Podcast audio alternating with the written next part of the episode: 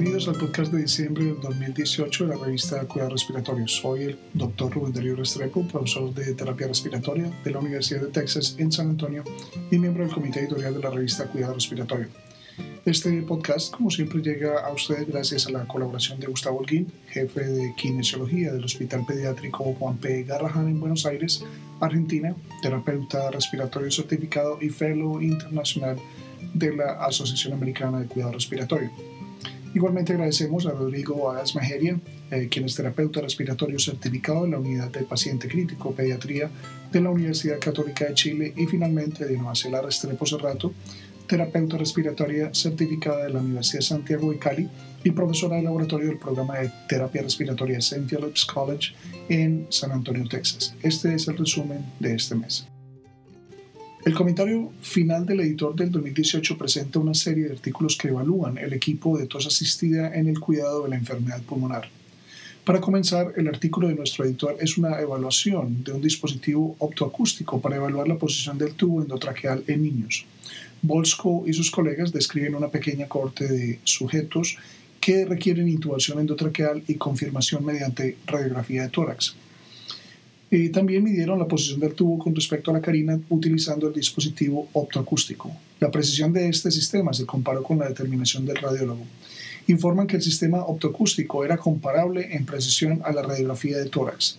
Miller y otros contribuyen con un editorial acompañante que coloca esta evidencia a la luz de otros métodos que no requieren tecnología, por ejemplo, medidas antropométricas que parecen iguales de precisas. Claramente es necesario un estudio más amplio. De Camilis y colaboradores evaluaron el uso de la mecánica insuflación-exuflación en sujetos ventilados de forma invasiva versus la fisioterapia estándar. Compararon la eliminación de secreciones medida por el peso de las secreciones eliminadas y la mecánica pulmonar. También se registraron complicaciones y tolerancia hemodinámica. Llegaron a la conclusión de que el uso de la mecánica de inflación y exuflación da como resultado una mayor cantidad de secreciones eliminadas no se informaron complicaciones en ninguno de los grupos. La tos es el mecanismo normal para eliminar la secreción y si bien la presencia de una vía aérea artificial complica este mecanismo, la asistencia para la tos es la única técnica de eliminación de secreciones que se basa en la fisiología. En el editorial que lo acompaña, Terzi y colegas opinan que el uso de esta mecánica insuflación-exuflación debería ser más frecuente, particularmente porque las múltiples consecuencias asociadas con la aspiración endotraqueal están bien descritas. Observan de una manera importante que mientras que la succión simplemente elimina las secreciones acumuladas en la punta del tubo endotraqueal, este sistema de insuflación-exuflación puede movilizar las secreciones en la periferia hacia las vías respiratorias centrales. La importancia de este mecanismo y su uso en la ventilación tanto invasiva como no invasiva se destaca en este tema, así como la necesidad de una mayor investigación. Jones y otros describen su experiencia con la ventilación no invasiva en un modelo neonatal con o sin asistencia ventilatoria ajustada neurológicamente o NAVA. En modelos normales y deficientes de surfactante, la ventilación no invasiva con NAVA se asoció con una reducción en el producto de tiempo de presión en comparación con la ventilación no invasiva sincronizada tradicional. Los gases en sangre y otras variables se mantuvieron sin cambios. Di Blasi revisa este estudio y plantea preguntas sobre la importancia de la ventilación no invasiva sincronizada en los neonatos. También sugiere que los ensayos futuros deben medir el trabajo respiratorio con presión transpulmonar. La rehabilitación pulmonar es un componente clave de la atención de la época. De Sousa y sus colegas evaluaron la utilidad de un manual ilustrado para el hogar para sujetos en un programa de rehabilitación de 12 semanas. Informan que el uso del manual facilitó el mantenimiento de la rehabilitación pulmonar en comparación con un programa estándar. Gulsen y Bulent evaluaron la presencia de síntomas psicológicos en fumadores en comparación con los no fumadores en un estudio transversal.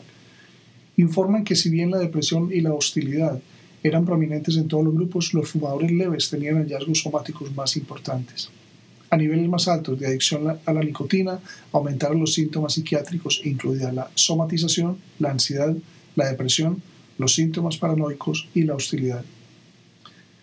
Gross y sus colegas describen el uso de la asistencia para la tos para el aclaramiento de las vías respiratorias en la enfermedad neuromuscular y la lesión de la médula espinal, tanto en el Reino Unido como en Canadá.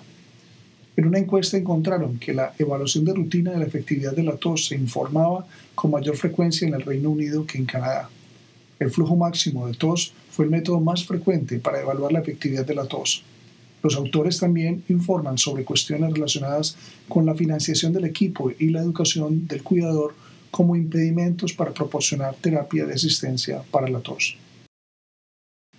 Kikuchi y colegas describen métodos para medir el flujo máximo de la tos en enfermedad neuromuscular durante la tos normal, con el aparato de insuflación-exuflación y con tos asistida manualmente más insuflación-exuflación. El flujo máximo de tos más alto se midió con la tos asistida manualmente más la insuflación-exuflación. Además, el flujo máximo de la tos medio, medido por un medidor de flujo máximo tendió a subestimar el flujo real. Por otro lado, Khan y sus compañeros eh, de trabajo describen la enseñanza de técnicas de aumento de la tos a sus padres y cuidadores de niños con enfermedades neuromusculares. Sus hallazgos sugieren que los padres, cuidadores y los proveedores de atención médica no son efectivos para aumentar el flujo máximo de tos utilizando la tos asistida manualmente. Esto puede representar una limitación de la tos asistida manualmente como terapia.